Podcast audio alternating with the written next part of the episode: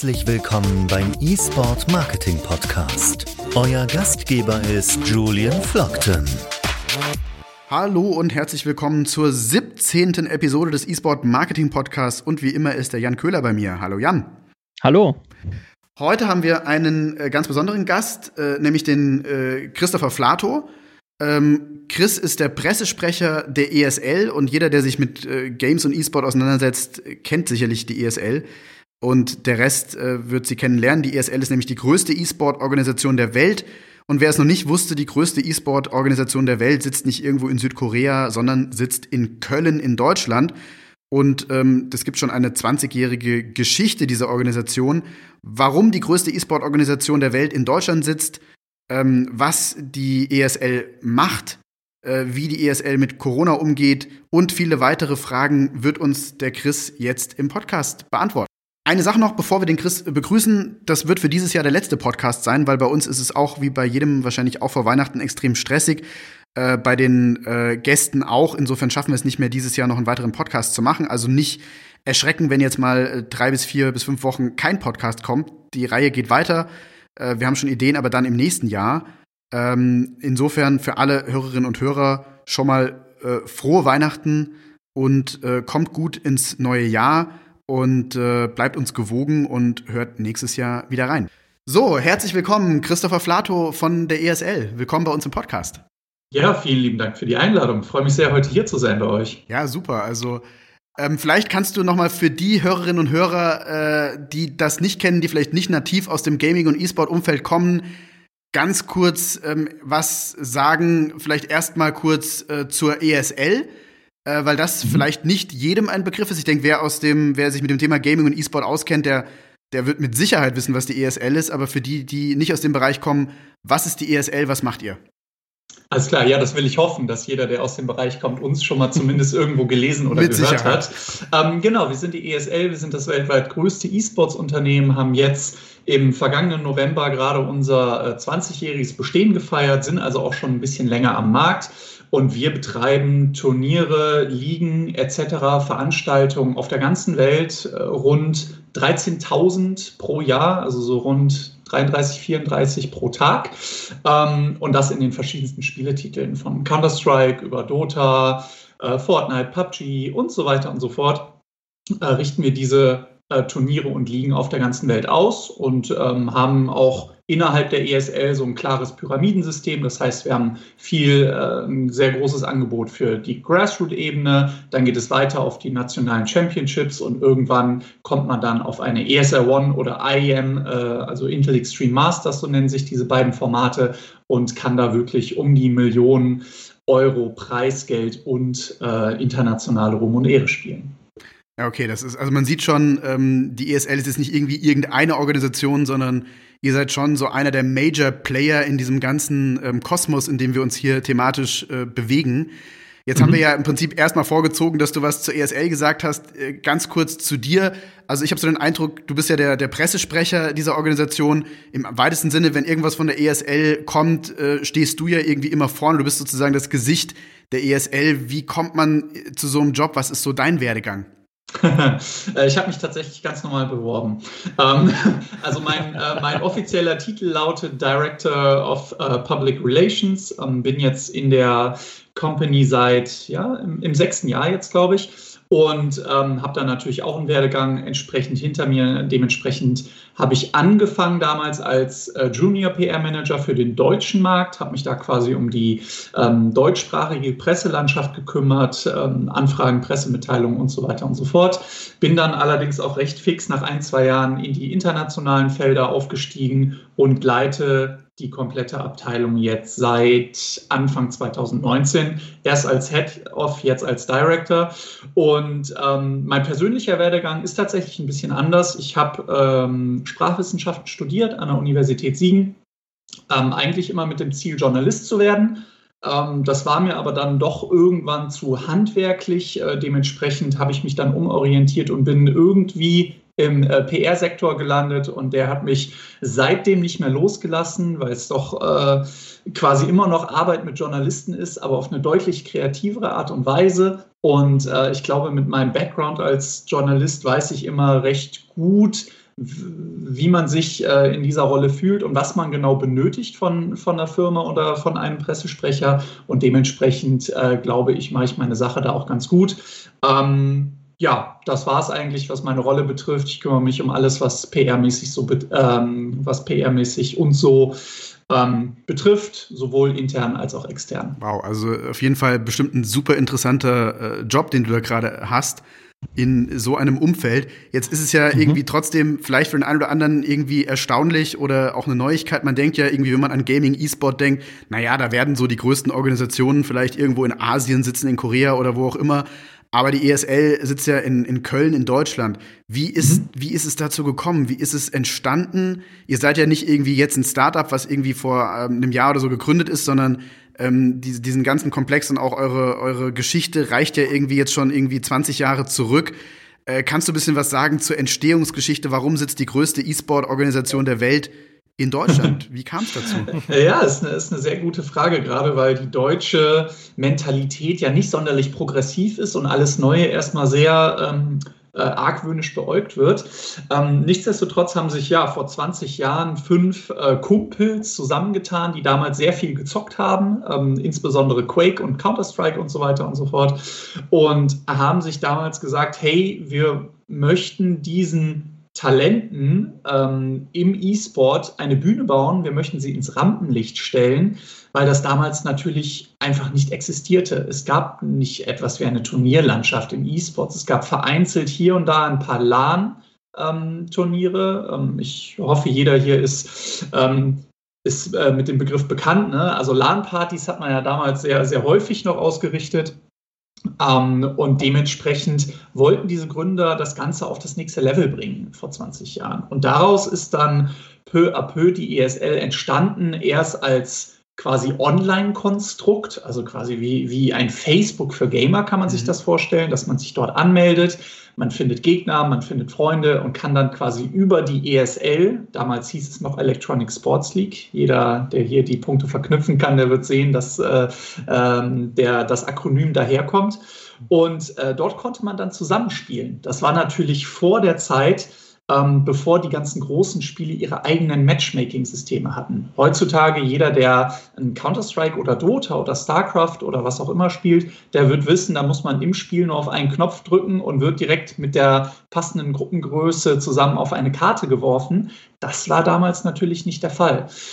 Ja, und seitdem das entsprechend sich auch so gewandelt hat, haben wir uns eher darauf ähm, bezogen, diese großen Turniere und kleinen Ligen auszurichten, auf der ganzen Welt und das Ganze auch eher in Richtung Zuschauersport zu entwickeln, weil es das auch im Endeffekt ist. Es macht zwar Spaß, das Ganze zu spielen, aber es macht mindestens genauso viel Spaß, anderen Leuten, die richtig gut darin sind, dabei zuzuschauen. Und das ist, war, war die Vision der ESL und das ist auch heute noch in unserer DNA quasi enthalten. Das heißt, wie seht ihr euch selbst? Würdest du sagen, ihr seid eigentlich jetzt sowas wie eine Entertainment Company? Ja, ich glaube, es ist eine, eine, Schnitt, eine Schnittmenge zwischen Entertainment und Sport und Konzert, wenn man so will. Wenn man auf unsere Veranstaltungen kommt, ich weiß nicht, ob ihr schon mal äh, das Vergnügen hattet, ist es quasi ein Mix aus diesen drei Bereichen.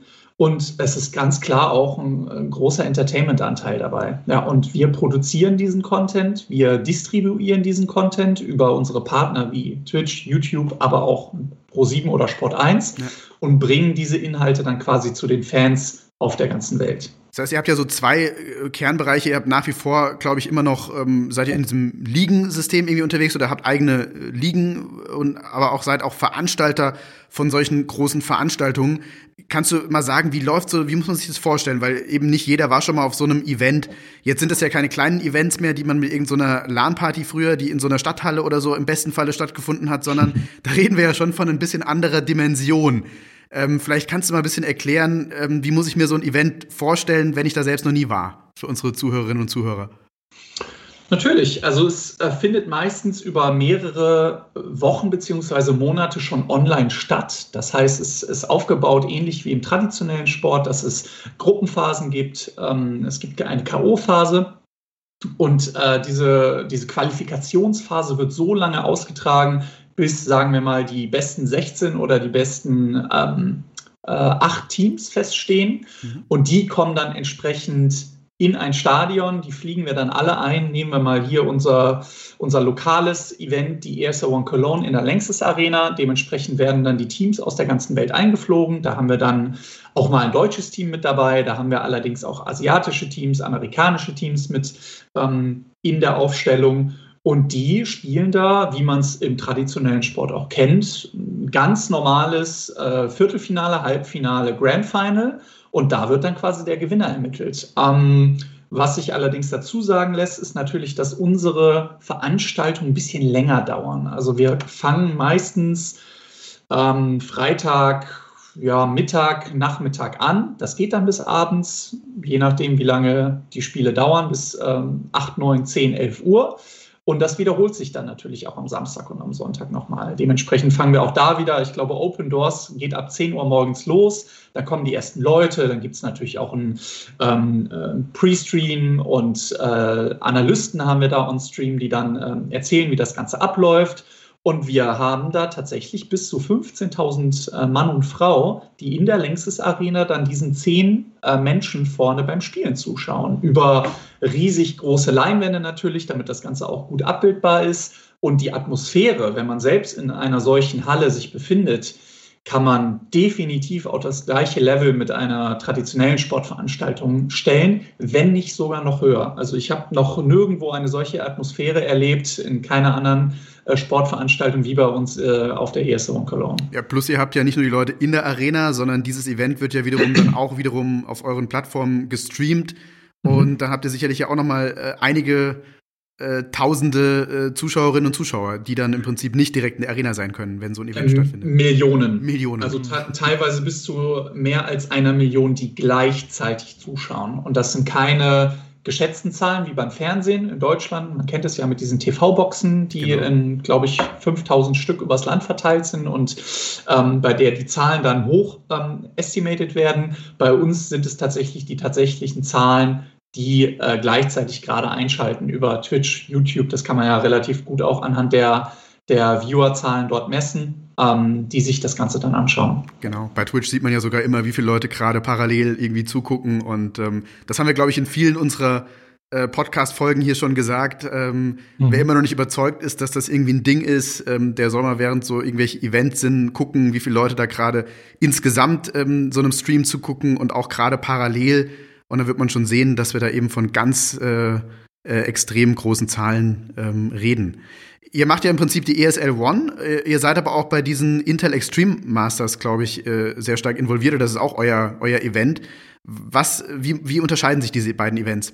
Also ich glaube, man merkt ja schon allein anhand des Namens, dass da noch ein äh, Naming-Sponsor mit drin ist. Ähm, ansonsten unterscheiden sich die Veranstaltungen allerdings ähm, lediglich in ihren Formaten. Äh, dementsprechend werden beide von uns durchgeführt und geplant und alles. Allerdings ist die Intel Extreme Masters eher mit sagen wir mal, mit dem Tennis vergleichbar. Dementsprechend gibt es mehrere Stops auf der ganzen Welt. Ähm, wir gehen zum Beispiel nach Shanghai, ähm, äh, na, nach Dallas und so weiter und so fort. Und im Endeffekt gibt es dann das Grand Final, unser Wimbledon des E-Sports sozusagen in Katowice bei der Intel Extreme Masters. Hm. So, und ähm, dem gegenüber steht quasi die ESL One, die eher Standalone-Tournaments sind. Das heißt, es gibt eine ESL One in Köln, es gibt eine ESL One in Mumbai und die wird da ausgetragen und dann ist quasi vorbei. Und ähm, die, die Intel Extreme Masters ist quasi eher eine Series, die ähm, eine ganze Saison durchläuft mit mehreren Stops und die ESL One eher Standalone-Tournaments, äh, ähm, wo man dann quasi einmal den Gewinner ermittelt und im nächsten Jahr geht es dann wieder von vorne los. Okay, also man sieht Aber schon an diesen Aussagen, dass du wahrscheinlich, ähm, Nummer eins sieht man daran, dass, dass du wahrscheinlich extrem viel unterwegs bist in einem normalen Jahr, wenn man jetzt mal von so einem Jahr wie diesem äh, absieht. Äh, da gehe ich mal von aus, du reist wahrscheinlich auch eine ganze Menge dann durch die Welt. Auf jeden Fall. Wir haben bei jeder Veranstaltung immer auch viele Pressevertreter mit dabei, äh, manchmal 200, 300. In unserer großen Veranstaltungshalle in Katowice sind es dann auch mal 1200, manchmal auch ein bisschen mehr. Und die gilt es natürlich auch zu betreuen, Interviews durchzuführen. Ähm, wir regeln auch Interviews mit den Teams, die entsprechend dann bei uns spielen. Da gibt es dann Pressekonferenzen. Das muss natürlich alles geplant und vor Ort durchgeführt werden. Dementsprechend reisen mein Team und ich auch relativ viel. Ähm, allerdings, wie du ja gerade erwähnt hast, war es in diesem Jahr leider weniger möglich. Wir waren nur in Katowice tatsächlich. Das ist auch ja, das Jahr, ja. äh, in dem ich am wenigsten Flughäfen gesehen habe. Normalerweise machen wir sowas ja einmal pro Monat. Ja. Und ähm, ja, in Katowice selbst, das war genau zu diesem Knackpunkt, das war Ende Februar, Anfang März, ähm, haben wir dann auch einen Tag vorher Bescheid bekommen, dass wir leider keine Zuschauer in die Halle lassen dürfen. Und dementsprechend haben sich auch da natürlich die Pressekonferenzen ein bisschen im Rahmen gehalten. Ähm, wir hoffen allerdings inständig, dass es im nächsten Jahr dann wieder back to normal geht, dass wir ja, wieder unsere gewohnten Stadionatmosphären äh, bekommen und äh, die Turniere wieder auf das Level heben können, wo sie noch im vergangenen Jahr waren. Also man sieht ja an, an, diesen ganzen Aussagen, dass man jetzt in keiner Weise denken darf, nur weil jetzt irgendwie eure Organisation, die ESL, in Deutschland sitzt oder in Europa, dass ihr euch im Prinzip von euren Geschäftsfeldern jetzt irgendwie nur auf Deutschland oder Europa irgendwie äh, fixiert, sondern letztendlich, ihr seid wirklich eine, eine Organisation, die, die weltweit tätig ist, wenn ich es richtig verstehe.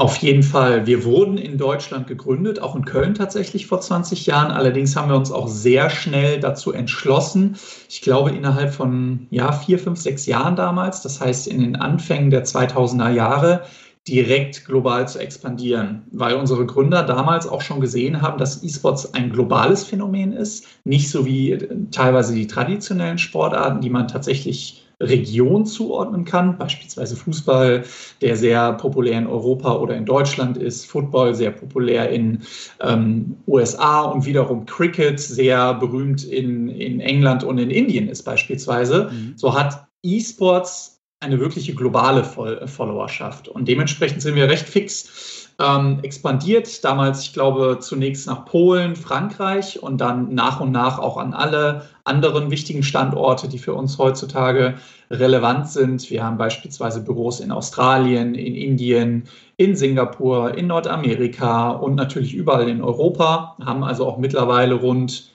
ja, 550, 600 Mitarbeiter auf der ganzen Welt, die quasi diese Veranstaltungen, Turniere und Ligen umsetzen und darüber hinaus natürlich auch viel White Label Dienstleistungen erbringen für andere Publisher und, äh, oder für andere Unternehmen, die quasi selbst keine E-Sports-Abteilungen haben. Da machen wir also auch noch viel in diesem Business. Okay, das heißt, wenn einer sagt, ich brauche jetzt mal ihr habt die Expertise, was Eventorganisation, Planung und so weiter angeht, das heißt, ihr würdet dann sowas auch durchführen, wenn euer Name nicht sozusagen vorne drauf steht.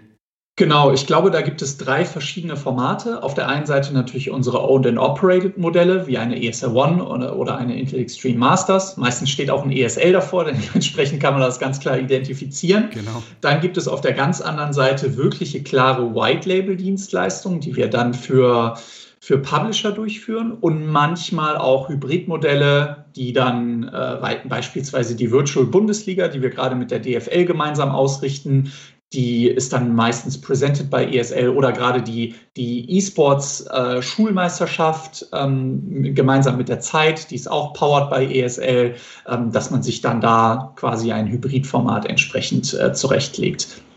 Da hast du gerade was Interessantes gesagt. Vielleicht kannst du noch mal zwei, drei Worte verlieren zu dieser Schulmeisterschaft, weil das ja mhm. was Neues ist oder ein interessantes Format ist auf jeden Fall.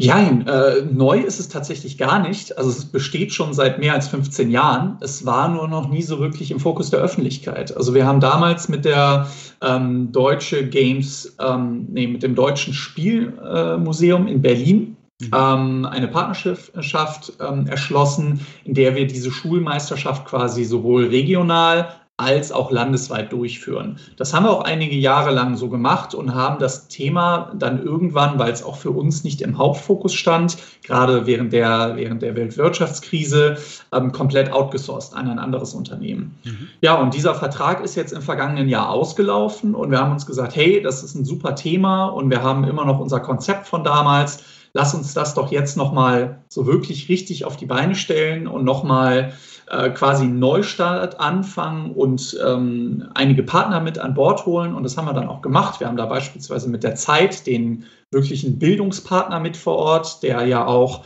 ähm, Unterrichtsmaterialien an Lehrkräfte liefert, beispielsweise durch Zeit an die Schule. Wir haben mit der USK jemanden an Bord, der uns auch unterstützt ähm, bei allen Fragen rund um Jugendschutz und äh, Medienkompetenz und natürlich noch einige äh, finanzierenden Partner wie Nintendo oder BMW, die das Ganze dann ermöglichen.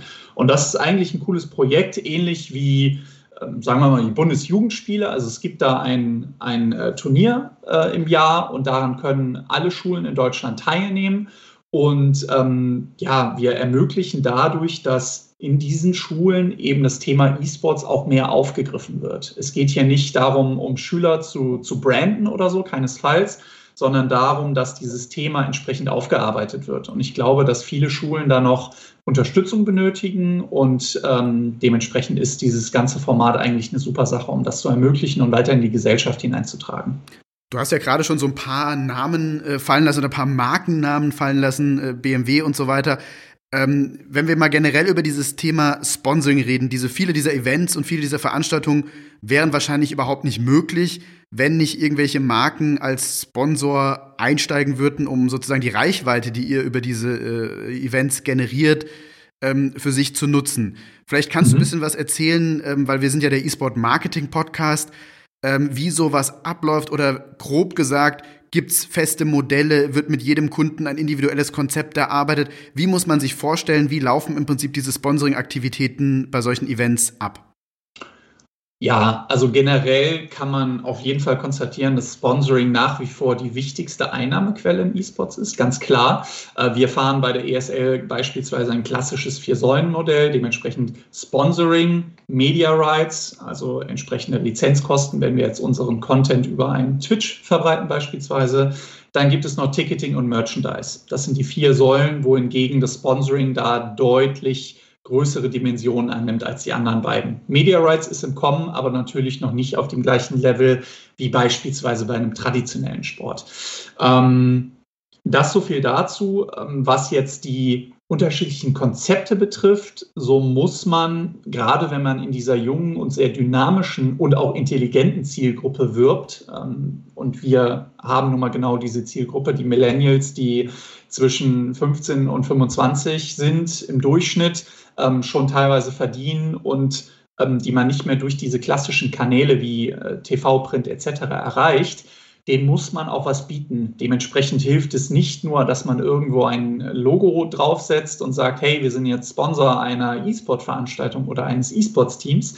Das Ganze muss, und ich bin dieses Buzzword eigentlich leid, aber muss authentisch rübergebracht werden natürlich, ganz klar.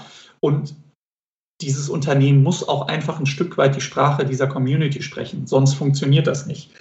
Ein paar Beispiele, ähm, wenn ich mir das Portfolio der ESL so anschaue, mit DRL, mit Mercedes-Benz, wir hatten damals sogar ähm, Versicherungsunternehmen wie Wüstenrot mit am Start, dann ist es immer wichtig, dass man die auch entsprechend in dieses in dieses neue, in diese neue Umgebung auch einbettet. Also wir nehmen auf der einen Seite die Kern Werte dieses Unternehmens oder die Kerndienstleistung und auf der anderen Seite unsere Sprache der Community und unsere Möglichkeiten und vermischen das Ganze.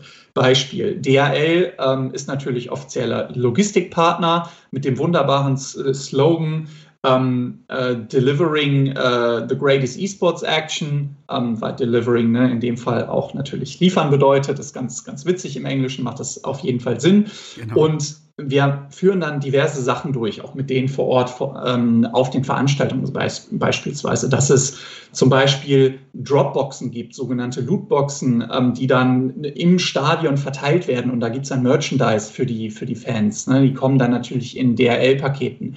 Oder dass beispielsweise der Effibot, das ist so ein kleiner automatisierter Paketbringer von DRL, durch die Arena fährt und auch die Leute da beliefert. Oder dass wir diesen Effibot visuell in das Spiel einbinden, in einem Trailer und quasi bei Dota 2 als Kurier verwenden. Ja, und das ist quasi schon das nächste Level, dass man wirklich den äh, Partner in das Spiel, in dieses Storytelling mit einbringt und ein gemeinsames Narrativ schafft, um ihn wirklich, und da kommt wieder das Buzzword, authentisch mit einzubringen, weil das ansonsten auch wenig Sinn macht. Ähm, die, der große Vorteil da ist, wenn es wirklich gelingt, dann ist die Zielgruppe super happy und belohnt das auch mit zigtausend Millionen ähm, äh, Shares und Likes ja. und was weiß ich nicht auf Twitter und, und Reddit und Co. Ähm, auf der anderen Seite ist, besteht natürlich auch immer ein gewisses Restrisiko, dass äh, wenn man sich dort im Ton vergreift, dass es dann auch sehr schnell äh, negative Schlagzeilen geben kann, weil die Zielgruppe, gerade weil sie alle Zugang zu Social Media haben, extrem laut ist, extrem vocal ist. Ja. Wir haben lustigerweise, wer unseren Podcast hier verfolgt, ähm, dieses DHL-Beispiel haben wir, glaube ich, schon in ein, zwei Folgen ja. sogar mal als Beispiel ähm, tatsächlich genannt, weil es wahrscheinlich wirklich so eine, ja, einfach ein grandioses Beispiel ist, wie man es schafft, irgendwie eine Marke äh, ja in so eine, eine Games-Welt irgendwie zu integrieren. Und insofern freuen wir uns natürlich, dass wir jetzt mit dir hier sprechen können, die quasi da äh, direkt mit involviert sind und das nicht irgendwie aus, als dritte Partei irgendwie nur mal, mal nennen. Aber ich glaube, jeder, der äh, aus diesem Bereich E-Sport kommt, dem ist das wahrscheinlich auf jeden Fall äh, in Erinnerung. Ja. Weil eben eine tiefe Integration bestand. Ja, es ist ja. auch wunderbar dazu noch mal ganz kurz, auch was wir im Nachgang für Reaktionen haben auf den Veranstaltungen. Selbst äh, im letzten Jahr, und ich glaube, wir haben damit vor zwei Jahren angefangen mit DRL, und selbst im letzten Jahr, wo die Aktivierungen natürlich nicht mehr neu waren, in dem Sinne, haben wir immer noch dieses Phänomen, dass sobald DRL in der Halle, in, in der Werbeanzeige oder sonst irgendwo gezeigt wird, die Menge total ausrastet und wirklich DHL, DHL, DHL ruft. Ich habe da auch ein paar wunderbare Clips aus unseren Aftermovies. Und äh, ich weiß noch genau, als die DHL-Kollegen mit mir damals äh, auf der ESA One Birmingham in England standen und einfach aus dem Staunen nicht herausgekommen sind, weil sie auch gesagt haben, okay, damit haben wir jetzt nicht gerechnet. Also es ist ja völlig, ähm, völlig ja, fernab von dem, was man sich als Marketing ähm, Investment erhofft, was da zurückgekommen ist. Ja, das ist, ähm, wenn ich jetzt etwas übers Ziel hinausschießen würde, würde ich fast sagen, das ist ja der feuchte Traum eines jeden äh, Marketingverantwortlichen, definitiv, dass ein Stadion da ist, wo sozusagen die Leute dann äh, äh, den Markennamen äh, begeistert äh, brüllen.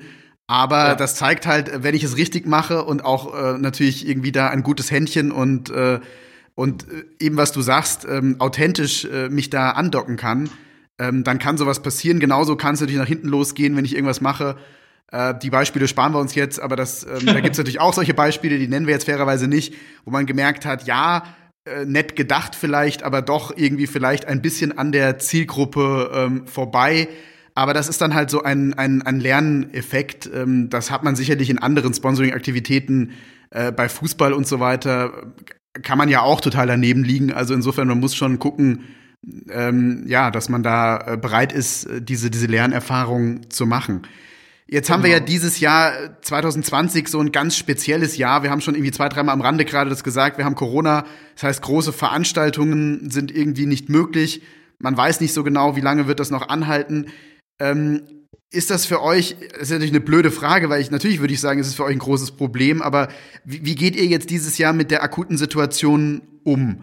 Weil das ist ja schon eigentlich euer, euer Kernbereich, dann auch physische Veranstaltungen durchzuführen auf jeden Fall ein großer Teil unseres, äh, unseres täglichen Workflows. Ja. Also ich habe in den vergangenen Monaten, gerade als das Ganze anlief, im April, Mai, Juni, sehr häufig in den Medien gelesen, E-Sports und Gaming sind jetzt die großen Gewinner der Corona-Pandemie, das einzige Unterhaltungssegment, das noch weiter bestehen kann. Die Leute spielen nur noch und sie äh, können ja auch gar nichts anderes mehr machen, weil ja auch die ganzen traditionellen Sportveranstaltungen nicht stattfinden können. Und ich glaube, jede Seite hat auch da zwei Medaillen, wie man so schön sagt. Oder andersrum, ne? jede Medaille hat zwei Seiten. Mhm. ähm, dementsprechend lässt sich auf der einen Seite ganz klar sagen, ja, wir können unsere Veranstaltung weiter durchführen, weil wir natürlich alle Kinder des Internets sind. Wir haben vor sechs Jahren noch äh, 99 Prozent unserer Veranstaltung komplett online durchgeführt. Und dementsprechend ist es für uns natürlich eine kleinere Herausforderungen als wie beispielsweise für das Konzertbusiness oder wie ähm, äh, für, für den traditionellen Sport, die damit nur sehr wenig Berührungspunkte haben. Dementsprechend kann man auch sagen, dass das für uns eher ein Schritt zurück als nach vorne war. Ähm, was uns aber natürlich in der Zeit geholfen hat, ist, dass unsere Shows auf jeden Fall weitergegangen sind. Wir haben das auch relativ um, äh, fix umgestellt damals, direkt nach Katowice, als es passiert ist. Mhm. Ähm, alles komplett nur noch online auszutragen. Äh, auf der anderen Seite gibt es jedoch so drei Gründe, die auch für uns da im Vordergrund stehen, die natürlich eher nicht so rosig sind. Auf der einen Seite ähm, ist es, dass sich die E-Sports-Community natürlich so ein Stück weiterentwickelt hat, äh, also in, indem wir auch diese Turniere offline ähm, veranstalten mit der Menge, mit dieser Atmosphäre. Es ist ansonsten nur sehr schwer greifbar. Ähm, das ist der eine Faktor. Das heißt, das fehlt natürlich. Und diese atemberaubenden Momente, die man auch aus unseren Aftermovies kennt oder die mir jetzt auch gerade eine Gänsehaut äh, auf den Armen ähm, erscheinen lassen, die, die fallen leider mehr oder weniger weg ähm, weil, weil das Ganze nicht durch ein Publikum getragen wird. Ähm, zweiter Punkt, fallen natürlich auch viele Aktivierungen von Sponsoren flach, die ja, wie wir eben gemerkt haben, bei DHL teilweise sehr fest in dieser Umgebung mit eingebettet sind, dass man beispielsweise vor Ort was macht, dass man den direkten Kundenkontakt, äh, den direkten Zielgruppenkontakt da sucht. Ähm, digitale Umsetzung ist auch teilweise gar nicht so einfach, weil äh, warum soll DHL PCs und ähm, Stühle hin und her ähm, äh, schiffen, wenn es gar nicht benötigt wird. Ne? Nur mal so als Beispiel. Ja. Mhm. Und ähm, ich glaube drittens, weil das Ganze auch online einfach sehr viel schwerer zu fassen ist. Wir haben eben dadurch, dass wir sehr gute Beziehungen zu unseren Sponsoren haben, das Glück, dass uns eigentlich alle erhalten ähm, geblieben sind und dass die auch gesagt haben, hey, wir haben gerade alle schwere Zeiten, wir unterstützen euch trotzdem und stellen uns jetzt um auf das Digitale. Ähm, aber es ist für die E-Sports-Bewegung Bewegung per se sehr schwierig, ähm, sich weiterzuentwickeln, wenn es weiterhin abstrakt online ausgeführt wird. Und ich glaube auch, dass eben diese Veranstaltungen mehr und mehr in die Hallen äh, wandern, ähm, hat es signifikant dazu beigetragen, dass E-Sports heutzutage gesellschaftlich ja schon fast großflächig anerkannt ist, selbst in sehr konventionellen Ländern wie, wie einem Deutschland beispielsweise, wo wir immer alles dreimal anschauen, bevor wir es durchwinken. Ähm, dementsprechend hindert das natürlich die Entwicklung des Marktes im Allgemeinen sehr. Und äh, dementsprechend hoffen wir natürlich auch ganz stark, dass wir im kommenden Jahr da wieder zur Normalität zurückkehren können. Ja, das ist total interessant, was du sagst, weil das ist ja so mhm. diese, diese ganz normale Erkenntnis oder diese Erkenntnis, wo viele denken, na ja, E-Sport und Gaming ist doch eh alles Internet und online und äh, die brauchen ja gar keine Präsenz. Und ja. ähm, wir haben schon in, in so vielen Podcasts jetzt gesehen, wie wichtig dieses Socializing ähm, äh, ja. mit echten Menschen ist. Ob es jetzt beim E-Sport-Verein ist, wo sich Leute treffen, ob man gemeinsam irgendwo Räume schafft, ob es Veranstaltungen sind, ob es äh, Turniere sind, die ähm, physisch stattfinden, dass das eigentlich doch so extrem wichtig ist. Und das ist insofern ja eine interessante Erkenntnis, ähm, dass man ja immer noch dieses Bild hat, was wir jetzt auch schon, glaube ich, äh, in, in 17 Folgen, äh, in jeder Folge bemüht haben, dieses Klischee, naja, die sind alles irgendwie Soziopathen, die alleine zu Hause sitzen und eher äh, echte Kontakte scheuen. Dass man sagt, nee, ist eigentlich genau das Gegenteil der Fall. Und der E-Sport mhm. ist deswegen auch so populär, weil es eben diese Präsenzveranstaltungen gibt. Und insofern, wie du gerade gesagt hast, dieses äh, dieser, dieser Rückschluss, äh, egal Corona, die sitzen doch eher alle zu Hause und können von da aus online teilnehmen, das ist eben doch nicht so einfach ist, da so eine Kausalkette aufzubauen. Definitiv. Gut, ich meine, der große Vorteil ist, dass unsere Zuschauerzahlen natürlich explodiert sind. Also wir haben fast das Dreifache ähm, im Vergleich zum letzten Jahr ähm, jetzt erzielt, in, in, bei der ESL Pro League beispielsweise. Mhm. Aber das Ganze dann natürlich auch zu monetarisieren, das ist die nächste Herausforderung. Und das ist eben auch sehr schwer, ähm, wenn wir uns in, in dieser, äh, dieser Lockdown-artigen äh, Umgebung befinden aktuell. Du hast ja gerade das Stichwort für meine nächste Frage mir eigentlich schon in den Mund gelegt, nämlich das Thema über das wir unbedingt reden müssen, äh, das Thema Monetarisierung im E-Sport. Ich hole mal ein bisschen aus und ähm, stelle mal so ein paar provokante äh, Sachen in den Raum. Äh, wenn man über euch so ein bisschen im Internet recherchiert, über die ESL, dann stößt man ganz schnell immer auf Artikel, die sagen, naja, die ESL hat ja noch nie Geld verdient. Und das ist ja faktisch auch so. Ich glaube, es gibt im Prinzip ein, ein Jahr, wo mal ein positives Ergebnis rauskam. Beim Rest sieht man, ähm, das ist, da ist ein negatives Ergebnis. Nichtsdestotrotz ähm, äh, investieren ja eine Menge Leute in diesen Bereich extrem stark weiter. Ihr, äh, es gibt sozusagen so eine, so eine Muttergesellschaft in Schweden, äh, Modern Times Group, äh, denen ihr quasi gehört, die sozusagen auch an der Börse notiert sind, äh, die an euch glauben. Insgesamt wächst das Ganze, aber generell gibt es ja im Prinzip in diesem ganzen Bereich des E-Sports im Vergleich zu anderen äh, Sportarten das Problem, dass es eben noch nicht so monetarisiert ist, wie es in anderen Sportarten der Fall ist. Also auf Deutsch gesagt, wir haben, wir sehen steigende Zuschauerzahlen, wir stehen, wir sehen, ähm, äh, dass der ganze Komplex E-Sport Gaming wächst extrem. Und jetzt muss man gucken, wie kriegt man das auch irgendwie monetarisiert. Und ein Stück weit ist die ESL ja auch eine Wette darauf, äh, dass das gelingt irgendwann, das zu monetarisieren. Ja, sehr viele interessante Anhaltspunkte in deiner, in deinen Behauptungen. Äh, ich versuche mal alles von Anfang an abzuarbeiten. Ähm, Stichwort Monetarisierung. Ähm, ich glaube, du hast viele, viele Artikel aus der Gameswirtschaft äh, gelesen. Äh, lieben Gruß an die Petra Fröhlich an, an dieser Stelle, da die gerne zu dem Thema drauf, schreibt. Genau. Äh, da, darüber lässt sich natürlich sagen, ja, wir, wir befinden uns immer noch in einer Wachstumsphase, nicht nur für uns als Firma, sondern für den kompletten Markt.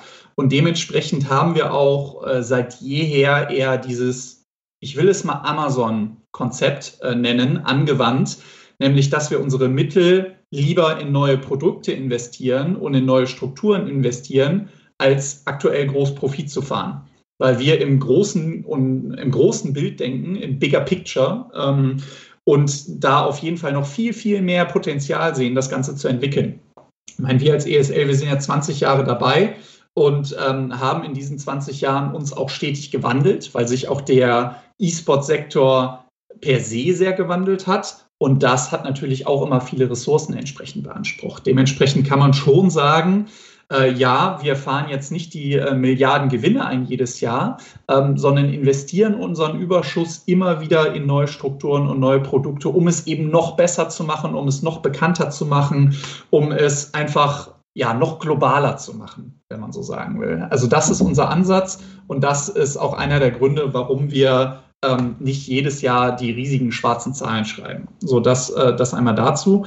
Und dann ähm, hast du das andere große Thema angesprochen, Monetarisierung der Zielgruppe, ähm, die sich ja auch stark von den Strategien im klassischen Sport unterscheidet. Äh, das heißt, wir haben eben nicht die große ähm, äh, die große Monetarisierung des Fans, weil man auch unsere Inhalte alle kostenlos schauen kann. Man kann alles auf Twitch schauen oder auf YouTube, also VOD dann oder sonst wo. Ja. Es gibt sehr wenige Paywalls, wie es beispielsweise beim Fußball der Fall ist, wo man sich ein Sky-Paket kaufen muss oder damals Premiere oder wer auch immer gerade die Rechte für irgendwelche Spiele hat. Ähm, das liegt aber auch dem zugrunde, dass diese Zielgruppe heutzutage, die wir auch ansprechen, sich niemals ein solches Paket kaufen würde. Dementsprechend sind da auch Paywall-Optionen sehr mit. Da würde ein, ein Turnier hinter einer Paywall, glaube ich, deutlich signifikante Einbrüche in der Reichweite haben, als dass es sich irgendwie lohnen würde, das Ganze zu, zu monetarisieren. Das ist der eine Punkt. Äh, dementsprechend müssen andere Strategien gefunden werden. Und ich glaube, der andere Punkt ist, dass auch nach wie vor die, die, die B2C-Monetarisierung sehr, sehr gering ausfällt. Ich glaube, wir liegen aktuell bei, äh, lass mich nicht lügen, bei, bei 5 Dollar pro Fan, glaube ich, sind die aktuellen Zahlen. Und wenn man das mit dem traditionellen Sport vergleicht, wo so ein Trikot der Nationalmannschaft mal eben 140 Euro kostet und die, die Saisonkarte ein paar hundert Euro kostet, dann ist, äh, sind das schon sehr signifikante Unterschiede. Das heißt, es gilt auch für uns herauszufinden, wie man diese Zielgruppe besser auch monetarisieren kann. Natürlich auch nach wie vor in einer ähm, fairen Umgebung, weil wir auch äh, uns bewusst sind, dass wir eine relativ junge Zielgruppe ansprechen. Das heißt, da kann man jetzt auch gar nicht herkommen und sagen, hey, du zahlst jetzt 200 Euro für deinen Season Pass im Monat. Das funktioniert so einfach nicht.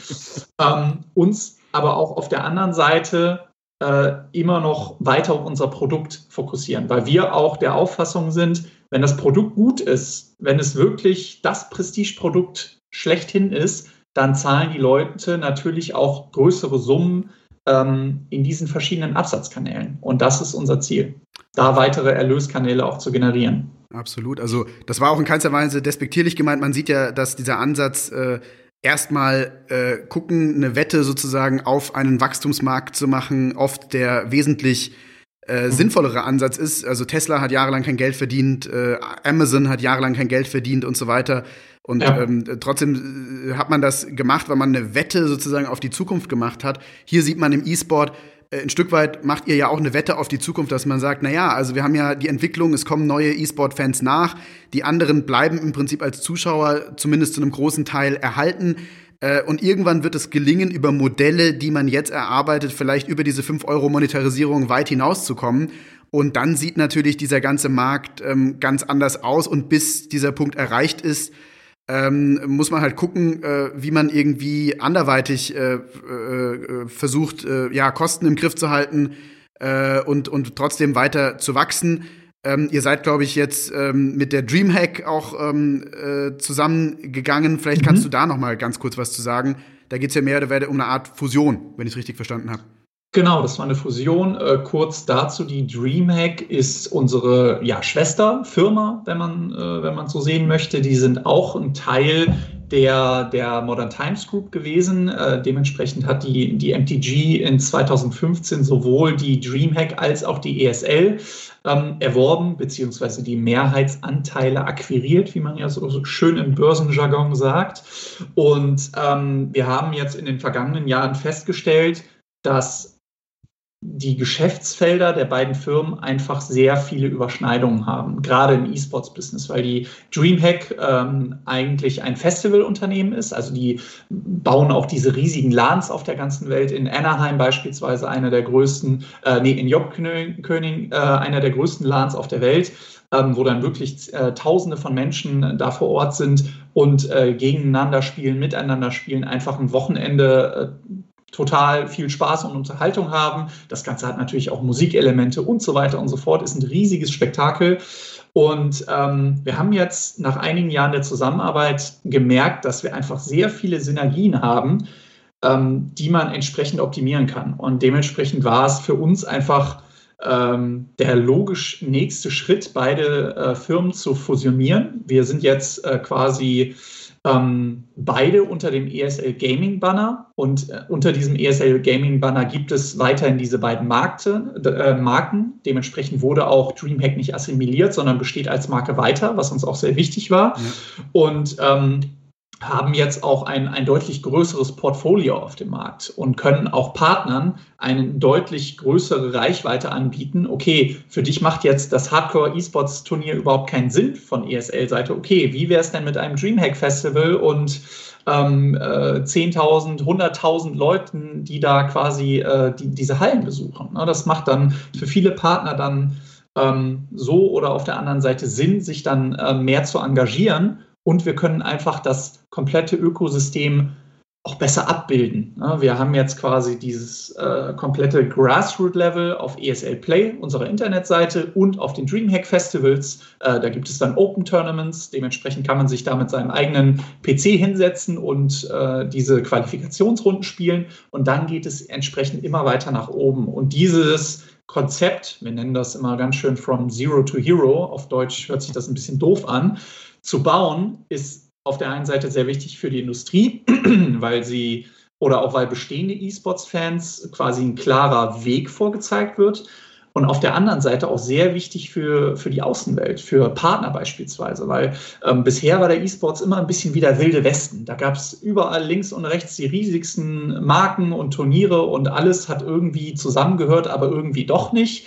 Und das war eben nur der Fall, wenn man sich das, e, den ESL-Kosmos angeschaut hat. Da gab es ja auch noch 15 andere äh, Competitors, die noch ein ähnliches System haben. Ja. So, und unser Anspruch ist es wirklich, da ein globales, verständliches System zu bauen, was für Fans verständlich ist, was für Partner ersichtlich ist und was uns es auch einfach deutlich leichter macht, das Ganze im Storytelling zu verpacken. Da man wirklich sagen kann, okay, dieser Typ, der hat vor zehn Jahren die DreamHack Open gespielt und spielt heutzutage auf der ESL One auf der Bühne. Was für eine äh, ne, super Reise mhm.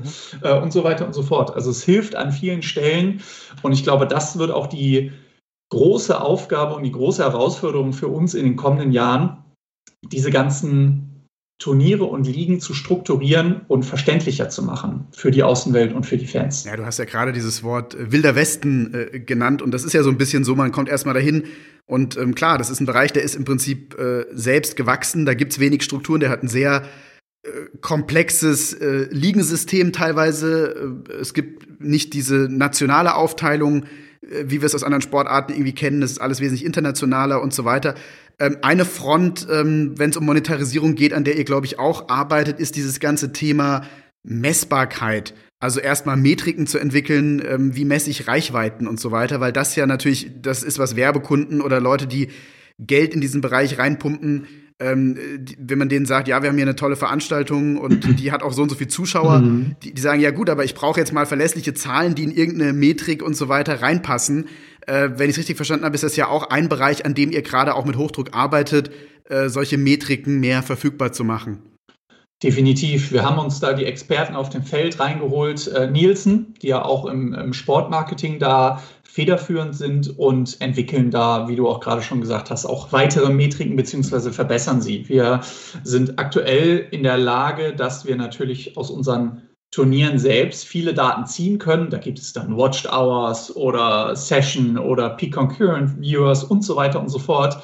Ähm, was allerdings für viele ähm, Sponsoren auch nach wie vor wichtig ist, äh, sind die AMA, die auch im traditionellen Sportbusiness sehr häufig verwendet werden. Also die Average Minute Audience. Und diesen Wert entsprechend zu kalkulieren, ähm, das macht man nicht mal so in einer Minute, sondern da muss man ein bisschen äh, Zahlen gegenüberstellen und ausrechnen. Und das Ganze auch zu optimieren und diesen, diesen Prozess einfach zu, zu verbessern, daran arbeiten wir gerade. Und ähm, ja, vollkommen richtig, das ist auf jeden Fall auch eine der großen Aufgaben. Ähm, ist allerdings auch sicherlich ähm, aligned mit diesem, mit diesem Anspruch, das Ganze strukturierter zu schaffen und nicht äh, 15 verschiedene Metriken über 30 verschiedene Produkte zu haben. Ja, wir sehen ja, dass die, die großen Marken sind ja, äh, also sehr viele große Marken sind bereits im E-Sport engagiert. Und ähm, letztendlich sieht man, dass eigentlich jede, jede Marketingabteilung das eigentlich inzwischen auf ihrer Agenda äh, stehen hat. Und ähm, natürlich äh, ist es dann schwierig, wenn man neu in diesen Bereich irgendwie reinkommt, erstmal ein Verständnis aufzubauen. Und da startet man vielleicht jetzt erstmal irgendwelche Testballons, aber ich denke auch die nächsten Jahre wird die Aufgabe sein, äh, wie du sagst, Struktur in vielerlei Dinge ähm, reinzubekommen. Ähm, wenn wir gerade von Struktur reden, ähm, ihr seid ja auch in diesem CSGO-Bereich äh, äh, aktiv. Ähm, äh, da gibt es ja im Prinzip so etwas, was sich nennt das Louvre Agreement. Hm, ähm, mhm. Kannst du das erklären? Was bedeutet das? Was, kann, was hat dieser Begriff ähm, zu tun und warum hat der auch was mit Struktur zu tun? Das Louvre Agreement ist ähm, quasi einzigartig bisher. Das ist das erste große Agreement mit einem ähm, unabhängigen Tournament Organizer wie ESL. Soll heißen, wir gehören jetzt keiner Spieleschmiede an, wie Activision Blizzard beispielsweise. Und Teams in einem entsprechenden Spiel, in dem Fall Counter-Strike. Ähm, das sind 24 Teams und äh, es ist quasi ein großes Erlöspaket für beide Seiten. Dementsprechend ver verpflichten sich diese Parteien in diesem Louvre Agreement dazu, das Bestmöglichste für das Produkt rauszuholen. Ja, man kann das quasi mit der, D äh, mit der NFL vergleichen. Ähm, es ist ein ähnliches System, dass auch dort äh, zusätzliche Erlöskanäle ähm, entwickelt werden, aber auch auf der anderen Seite Gewinn und Verlust äh, zwischen den Teilhabern aufgeteilt werden. Das heißt, die Verantwortung für dieses Produkt liegt nicht mehr nur allein bei der ESL, sondern die Teams werden da auch in Verantwortung genommen. Das ist ein ähm, bisher sehr erfolgreiches Modell, ähm, dass wir auch da sehen, okay, diese teilweise Exklusivität der Teams, die, die hilft uns auch und die hilft dem Produkt auch und ähm, schafft natürlich eine klare ähm, Marktstärke in dem Fall. Und das ist auf jeden Fall hilfreich für das Produkt, ähm, weil damit natürlich auch der, der Prestigefaktor einhergeht. Wie seht ihr generell so die Gefahr, dass immer mehr Publisher irgendwann sagen, naja, eigentlich können wir das doch selbst machen. Seht ihr das als Gefahr oder sagt ihr eher, nee, weil die Expertise dann vor Ort irgendwie wirklich eine Veranstaltung auf die Beine zu stellen, ist eben eher eure Kompetenz oder wo seht ihr euch da? Weil theoretisch besteht ja, wenn man drüber nachdenkt, über die Erlösmodelle, äh, immer die Gefahr, dass irgendwann die Publisher sagen, wofür brauchen wir noch die ESL? Wir machen das im Prinzip irgendwie selbst, weil wir haben ja eh die volle Kontrolle über unseren ganzen ähm, Games-Kosmos. Wie seht ihr das? Diese äh, Möglichkeit besteht immer, ganz klar, und die bestand auch schon immer. Wir haben auch in der Vergangenheit gesehen, dass es einige Situationen gab, wie beispielsweise mit Riot Games, ähm, für die wir ja auch den League of Legends Auftritt in den ersten, ich glaube, sechs Jahren gestaltet haben, vier, fünf, sechs Jahren ungefähr. Ähm, das Ganze also auch groß gemacht haben und dann der Publisher auch gesagt hat, okay, vielen lieben Dank, wir machen es ab jetzt selber. Das ist natürlich das, das Recht des Publishers, weil es auch seine IP ist, ähm, sein, sein Gut, äh, das, das er dort in unsere Hände auch legt. Mhm. Ähm, allerdings sehen wir das Ganze nicht kritisch. Es wird immer Publisher geben auf der Welt, die das nicht selber machen können oder selber machen wollen. Ähm, auch Beisp großes Beispiel Valve, die ähm, quasi nur aus Entwicklern bestehen und mit E-Sports trotzdem viel am Hut haben, aber das nicht in-house machen wollen, weil sie es einfach nicht als ihre Kernkompetenz sehen.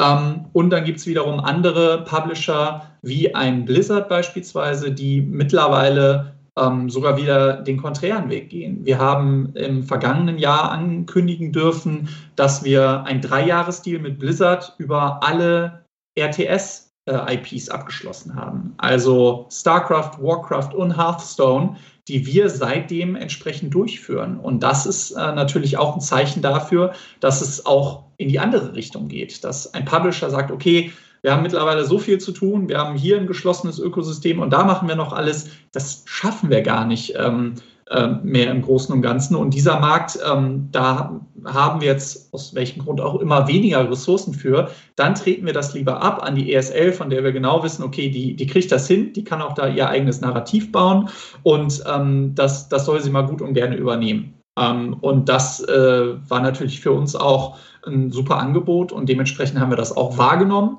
und daher kommt eben auch äh, jetzt der Umstand, dass ein StarCraft und ein Warcraft bei uns auch in der ESL Pro Tour mit drin ist, weil Blizzard gesagt hat, nee, wir haben das jetzt lange genug selber gemacht, das dürft ihr jetzt machen. Und äh, dementsprechend sehen wir das Ganze und diese Entwicklung auch überhaupt nicht kritisch. Okay. Ja, es ist ja auch irgendwie Spannend. doch ähm, nicht eben ganz so easy, dass man sagt, ach komm, das machen wir jetzt als Publisher noch mit. Also da muss man schon auch ähm, unglaublich viele Ressourcen und Wissen erstmal investieren, um, um dahin zu kommen, was ihr mehr oder weniger an Erfahrung halt äh, jetzt aus den letzten 20 Jahren irgendwo mitbringt. Definitiv, da gehört eine Menge hinzu. Ähm, gut, Riot, Game hat, äh, Riot Games hat es mittlerweile geschafft, dieses Ökosystem selbst zu gestalten. Ähm, bei anderen Modellen sieht man, dass es teilweise nicht so ganz funktioniert. Ähm, dementsprechend sehe ich auch da eine weitere rosige Zukunft für uns, ganz klar. Jetzt reden wir ja gerade, du hast gerade über Riot gesprochen, da reden wir ja im weitesten Sinne dann über Tencent und über China, weil die wiederum ja da verbandelt sind. Ähm, jetzt ist eure Muttergesellschaft, äh, die MTG äh, aus, aus Stockholm, streckt ja auch irgendwie, wenn ich richtig informiert bin, so ein bisschen die Fühler aus äh, Richtung Kooperationen mit Streaming-Portalen ähm, in, in China. Wie siehst du generell ähm, den Markt in China? Wie wichtig wird der für euch in Zukunft werden? Und welche Synergien werden sich dann auch gegebenenfalls durch so eine Kooperation eurer Muttergesellschaft mit chinesischen Streaming-Portalen, die man wahrscheinlich in Europa noch nie gehört hat, weil wir kennen hier halt nur primär, die meisten kennen wahrscheinlich, wenn überhaupt, dann Twitch. Ähm, wie wird sich sowas auswirken oder welche Synergien ergeben sich da für euch auch draus? Ja, diese Partnerschaften, die existieren tatsächlich schon ein bisschen länger, schon seit einigen Monaten ähm, oder teilweise noch länger. Wir haben beispielsweise Kooperationen mit Huya und Doyu. Ähm, das sind zwei der größten Streaming-Portale äh, im asiatischen Raum, ähm, in, insbesondere in China.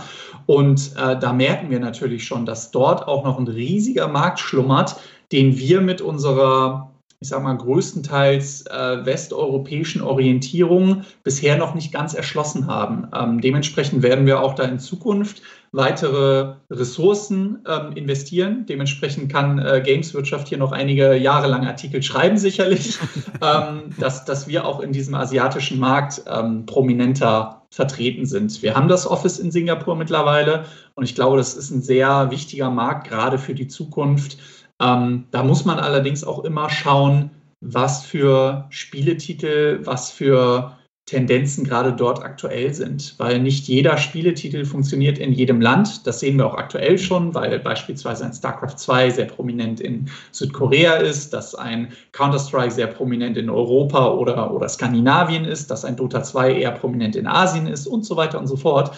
Dementsprechend werden auf diesem Markt teilweise komplett andere Spiele gespielt, die wir teilweise im Programm haben. Da wird dann weniger League of Legends gespielt, sondern eher Arena of Valor was im Endeffekt ein sehr ähnliches Spiel ist, aber halt dort dann von Tencent anders umgesetzt worden ist. Und da muss man sich natürlich drauf anpassen und äh, schauen, dass man dort auch den, ähm, den, den Nerv dieser Community trifft und nicht an ihn vorbeisendet. Ja, auf jeden Fall auch eine Mammutaufgabe. Und da brauche ich natürlich dann auch Leute vor Ort. Das kann ich dann schlecht irgendwie aus dem Office in Köln mit irgendwie äh, ausschließlich irgendwie Mitarbeiterinnen und Mitarbeitern aus Deutschland machen. Schwierig, schwierig. Genauso wenig wie man auf einem Diversity-Panel äh, im E-Sports mit fünf Männern darüber diskutieren kann, wie wichtig Frauen im E-Sport sind. Das funktioniert auch nicht. Ne? Also das, da sehen wir, dass dann mehr Kompetenz vonnöten ist, um da wirklich äh, ausgleichende Gerechtigkeit zu schaffen. Auf jeden Fall. Ähm, wie siehst du die Zukunft? Guck mal so die nächsten hm. Jahre an. Wir gehen jetzt mal einfach davon aus, ähm, dass jetzt äh, irgendwie Corona in den Griff zu bekommen ist. Innerhalb der nächsten, sage ich hm. mal, vielleicht äh, 12 bis 24 Monate. Hoffentlich äh, eher, eher schneller. Ähm, wie, was siehst du als die prägenden Entwicklungen, die uns jetzt in diesem ganzen Bereich des E-Sports ähm, äh, da ins Haus stehen werden? Ähm, wann, wird der Blog, äh, wann wird der Podcast denn released? Dann darf ich schon mal ein bisschen plaudern. Der Podcast wird wahrscheinlich irgendwie in sieben Tagen etwa released. Wir nehmen heute auf und äh, mhm. dann wird er wahrscheinlich nächste Woche Mittwoch released. Okay, äh, am 10. kündigen wir nämlich unseren Kalender für 2021 an. Ähm, dementsprechend werde ich das nun mal so ein bisschen oberflächlich antasten. Ähm, wir sind uns natürlich bewusst, dass auch gerade in Europa und auch, natürlich auch in den USA die Corona-Zahlen nicht sonderlich positiv aussehen. Wir denken allerdings, dass jetzt auch mit dem entwickelten Impfstoff es zumindest Ende des kommenden Jahres wieder zu Veranstaltungen kommen werden sollte. Dementsprechend planen wir da sehr vorsichtig und hoffen zumindest in der vierten Jahreshälfte wieder ähm, mit Stadion-Events planen zu können und mit Festivals planen zu können. Allerdings gibt es da natürlich auch mehrere Szenarien. Dementsprechend werden wir jetzt äh, nicht alles draufsetzen, unbedingt dieses eine Event, Event mit Zuschauern durchzuführen, sondern äh, wir hoffen, dass die Lage sich bis dahin gebessert hat und werden äh, die, die Situation und die Entwicklung des des Ganzen äh, sicherlich weiter im Jahr auch im Auge behalten und dann ähm, ja spätestens ab der Jahreshälfte auch sagen können, ob wir ähm, uns bereit dafür fühlen, weil es geht natürlich auch in, in, erster Linie auch um die Leute, die da vor Ort sind und um diese Leute zu schützen, ja. ähm, ob wir da, dazu bereit sind, äh, das Ganze durchzuführen, weil wir auf keinen Fall Fans, Spieler oder auch ESL-Staff irgendwelchen Gesundheitsrisiken aussetzen möchten. Ja, um Gottes Willen, klar. Klar. Also wir werden alle gucken, was, was veranstaltungsmäßig passiert. Äh, vielleicht werden auch teilweise dann Veranstaltungen mit Auflagen stattfinden oder doch noch mit gewissen Regeln oder wir werden uns alle überraschen lassen. Also, äh, wenn man dieses Jahr jetzt äh, überstanden hat, dann kann man ja fast davon ausgehen, hoffentlich, ich klopfe mal hier auf Holz, äh, dass es nicht noch schlimmer wird. Ähm, es ist ja davon auszugehen, hoffentlich, dass es irgendeine Art von Verbesserung zumindest nächstes Jahr geben wird. Ähm, generell, wenn du noch einen Schritt zurücktrittst und jetzt weniger, äh, was eure Veranstaltung angeht, was die ESL angeht, der ganze Komplex E-Sport als solches.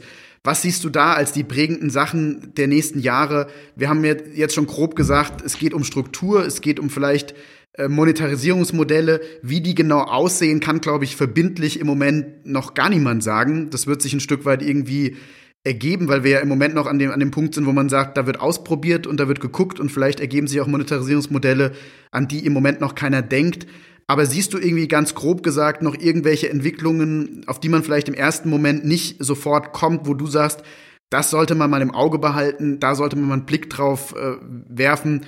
Das könnten Entwicklungen sein, die du für wahrscheinlich hältst in den nächsten Jahren.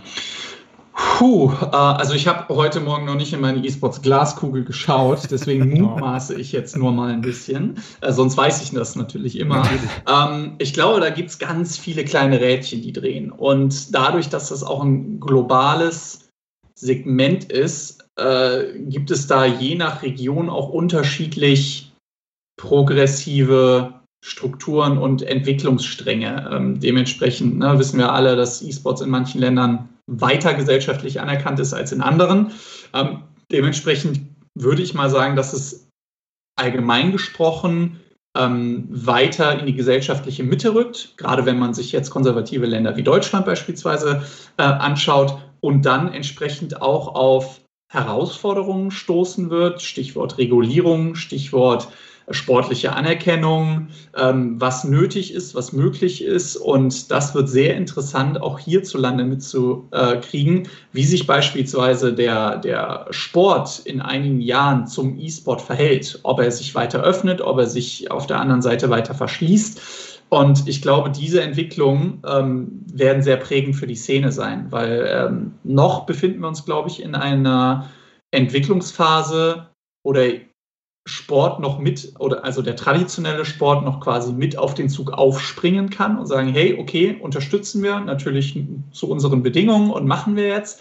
Ähm, in einigen Jahren äh, wird das dann allerdings wahrscheinlich ein bisschen schwieriger aussehen. Ne? Ich sage mal gerne, ähm, ja, aktuell braucht vielleicht äh, E-Sports noch Olympia, aber in einigen Jahren wäre das eher andersrum, dass nämlich Olympia den E-Sport braucht, um überhaupt noch relevant zu bleiben. Das heißt, da spielen auch sehr viele gesellschaftliche und sozioökonomische Faktoren mit rein, äh, die dieses Gesamtbild bestimmen. Und das jetzt nur mal auf einen kleinen Markt wie Deutschland runtergebrochen. Weltweit sieht das natürlich deutlich komplexer aus. Also das ist eine sehr interessante Entwicklung, die wir uns anschauen sollten. Ähm, dann sicherlich auch das Thema Medienkompetenz, was auch irgendwie damit eingreift. Also wie wird auch das der Umgang mit Medien auch in Zukunft an, an Schulen vermittelt, von Eltern vermittelt. Jetzt gerade ähm, dadurch, weil die, diese neuen Generationen, diese jüngeren Generationen, sagen wir mal 25 hm, bis 35, die damals auch selbst aktiv gespielt haben, wie gehen die mit diesem Thema um und was vermitteln die wiederum ihren Kindern? Und das ist sicherlich auch ausschlaggebend, wie sich E-Sports natürlich dann in langer Sicht in den nächsten 10, 20, 30 Jahren entwickeln wird. Ähm, das ist also sehr viel Mutmaßung. Im Großen und Ganzen würde ich sagen, es geht weiter bergauf. Das digitale Leben, das berührt uns mittlerweile in allen Bereichen. Ich meine, wir arbeiten fast alle, oder zumindest die, die es können, arbeiten alle von zu Hause. Es ist alles irgendwie machbar, merkt man auf einmal. Ja. Und ähm, wenn, wenn ich auch äh, gerade die vergangenen Jahre vergleiche, ich habe 2013 mein Studium abgeschlossen. Und als ich damit angefangen habe, 2010, da hatte ich noch kein Smartphone, da hatte ich nicht überall Internet. Ähm, und äh, diese, diese Verknüpfung ähm, der Gesellschaft ähm, die spielt dem E-Sports und dem Gaming einfach noch mehr in die Karten. Und ähm, ja, es ist eine sehr komplexe Frage. Ich glaube, dass einfach sehr viele Strömungen da zusammenfließen. Und ähm, auf der anderen Seite befinden wir uns auch im E-Sports in in allen möglichen Aufbruchstimmungen. Es gibt auf der einen Seite das große Segment VR, AR. Okay, wohin kann das führen? Wird das Mainstream? Ähm, werden das die Leute wirklich benutzen? Ja, who knows? Ähm, wahrscheinlich ja, zum gewissen Teil, aber ob das jetzt der nächste große Boom wird, das wird niemand wirklich äh, vorhersagen können. Ne? Also spielen vielleicht die zukünftigen E-Sportler in zehn Jahren dann nur noch über Headset? Ne? Kann gut sein. Kann ähm, wer weiß es schon. Ähm, und das und, und auch die, die weitere Entwicklung von Spielen ähm, haben da einen signifikanten Einfluss auf die, auf die Dynamik der Szene. Wenn wir uns mal zwei, drei Jahre zurückdenken, als auf einmal Battle Royale aus dem, aus dem Nichts kam. Ne? Keiner hat es erahnt und auf einmal hat jeder nur Battle Royale gespielt und PUBG und Fortnite. Und ähm, auf einmal ist eine komplett neue Branche aus dem Boden gesprossen. Und ähm, ich glaube, wir befinden uns auch ähm, was die E-Sport-Disziplinen gibt, immer noch in einer Schaffungsphase. Ähm, das ist ja der große Unterschied zum traditionellen Sport. Der traditionelle Sport ist zum Spielen ähm, eigentlich geschaffen worden. Und er wurde jetzt im Endeffekt als Zuschauersport weiterentwickelt, ne, dass man sich Fußball anschaut. Mhm. Äh, Gleiches ist auch im Gaming passiert. Es waren eigentlich Spiele, die man selbst gespielt hat, aber man hat auch da gemerkt, okay, es macht schon Spaß, sich das Ganze anzuschauen. Aber im Grunde genommen wurde weder ein Counter-Strike noch ein League of Legends wirklich als Zuschauersport konzipiert. So, aber mit diesem Wissen, was passiert, wenn jetzt in zwei, drei Jahren das ultimative Spiel ähm, entwickelt wird, was sowohl Spaß macht zu spielen und auf der anderen Seite super zum Anschauen ist, super zum Nachverfolgen ist, mit einer der besten auch Ingame-Strukturen, die es so gibt. Und dann, das kann ich euch versprechen, dann wird das der ganzen Szene noch den nötigen Aufschwung liefern, um wirklich äh, global wahrgenommen zu werden. Ja, wir lassen uns alle mal überraschen, was die nächsten Jahre im E-Sport noch passiert. Man sieht ja an solchen Entwicklungen, du hast gerade Battle Royale als ein Beispiel genannt, wie schnell plötzlich Dinge kommen, die keiner irgendwie äh, vorausgesehen hat.